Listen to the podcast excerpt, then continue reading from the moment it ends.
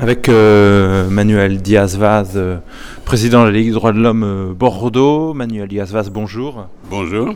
revenir avec vous sur cette loi asile-immigration, en ce moment ce projet de loi qui est étudié à l'Assemblée nationale, que vous, vous qualifiez de raciste Oui, je pense que c'est une un projet de loi raciste, inhumain, contraire aux principes fondamentaux d'une démocratie et du pays des droits de l'homme.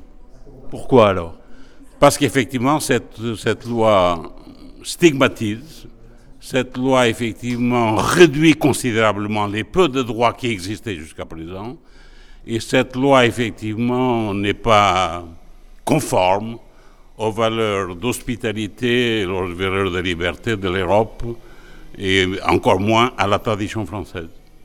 Sur la, euh, parmi les points qui, font polémique, il y a celui du délit de solidarité.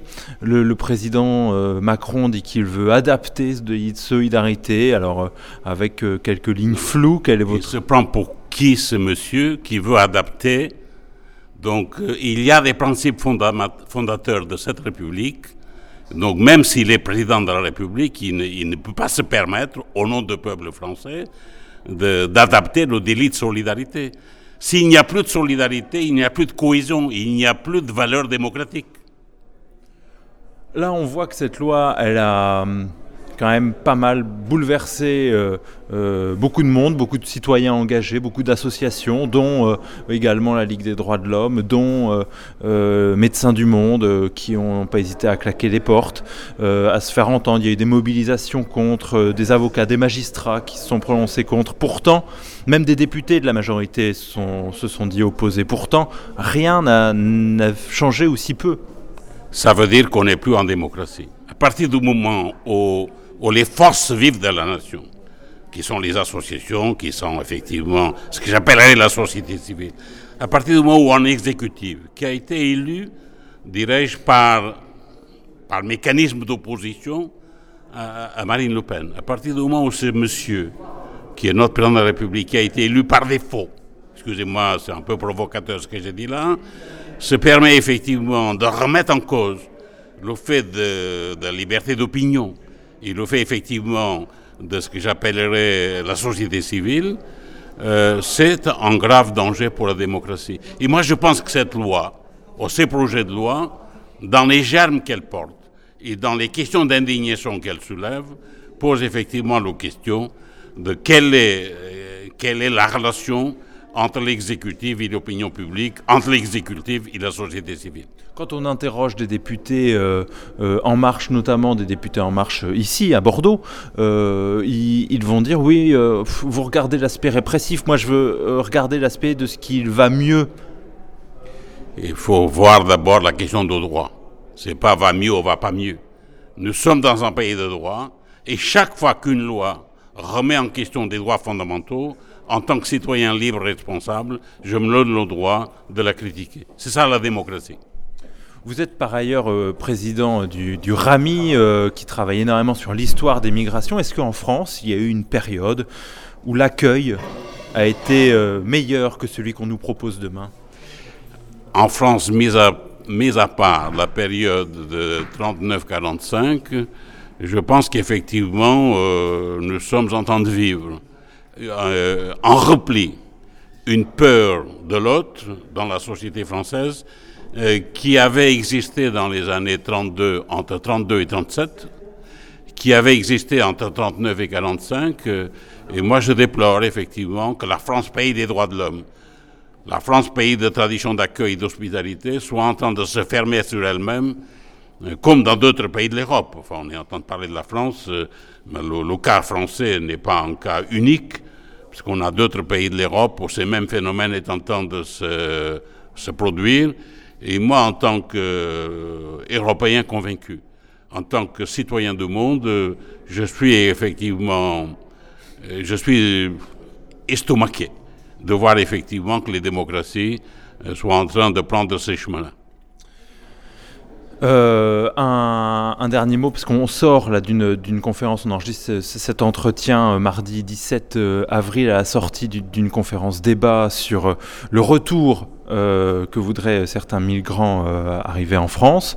vous, vous notez que historiquement, ce retour, ce départ, il est rarement souhaité, il est rarement effectivement voulu par la personne, il est plutôt imposé, et quand il est souhaité, c'est souvent un échec. Le retour a souvent été imposé euh, aux forcés. Historiquement, lorsqu'on regarde l'histoire de la France, les retours au pays de départ, mis à part quelques exceptions, a souvent été imposé aux forcés. Et un certain nombre de retours volontaires ou voulus par les personnes se sont soldés dans 60% des cas dans des échecs. C'est un fait. Pourquoi alors? Parce qu'effectivement les conditions dans le pays de départ ne sont pas, dans le pays d'arrivée ne sont pas conformes, et en même temps les aides, l'accompagnement, la préparation au retour dans le pays d'accueil n'est pas non plus excellente, et en même temps, parce qu'il y a un choc des cultures, on ne peut pas avoir resté 15-20 ans dans un pays lorsque le retour est un nouveau départ. Et ce que vous dites également, c'est qu'aujourd'hui, euh, en France, euh, le départ peut être pour tous, mais en revanche, l'arrivée n'est que pour quelques-uns. Ce que j'ai dit tout à l'heure, c'est pas ça. Ce que j'ai dit tout à l'heure, il faut poser comme principe le, principe de libre circulation.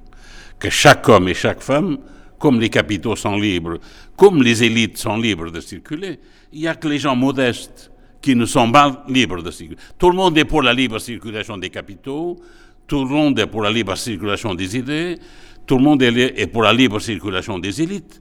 Donc la libre circulation, elle est aujourd'hui en bien commun de ceux qui, nous, qui, ont, qui ont des moyens et, qui ont une culture, enfin une culture d'élite, et, qui ont effectivement le pouvoir. Moi, je veux que la libre circulation soit un droit pour tous, et que ce soit un droit universel. Ensuite, les gens, ils se servent ou ne se servent pas.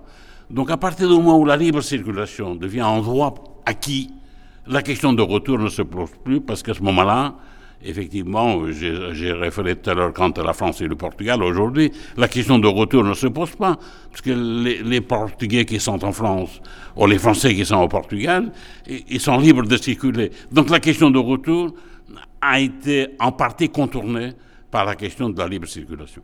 Est-ce que la libre circulation des capitaux a créé euh, l'animosité qu'on peut avoir sur la libre circulation des personnes? La libre circulation des capitaux a interdit ou a conditionné la libre circulation des personnes. En quoi pour vous? En quoi? Parce qu'effectivement, euh, l'individu n'est pas un sujet de droit. L'individu est plutôt un producteur, est plutôt un instrument d'une économie. C'est ça la question. Moi, je questionne. Pour moi, en, être, ce n'est pas du tout un consommateur ou un travailleur, c'est d'abord un citoyen. Et la libre circulation, c'est pour tous les citoyens du monde. C'est ça la différence. Alors, euh, que le patronat ou qu'un certain nombre de grandes entreprises veuillent effectivement faire circuler la main-d'œuvre, ça c'est leur stratégie. Et je comprends ça. Euh, je n'ai pas à condamner ça. Mais ce n'est pas ça que je propose. Je propose effectivement la liberté de circulation pour tout citoyen libre et responsable. Merci Emmanuel Diaz-Vaz, président de la Ligue des droits de l'homme Bordeaux. Merci.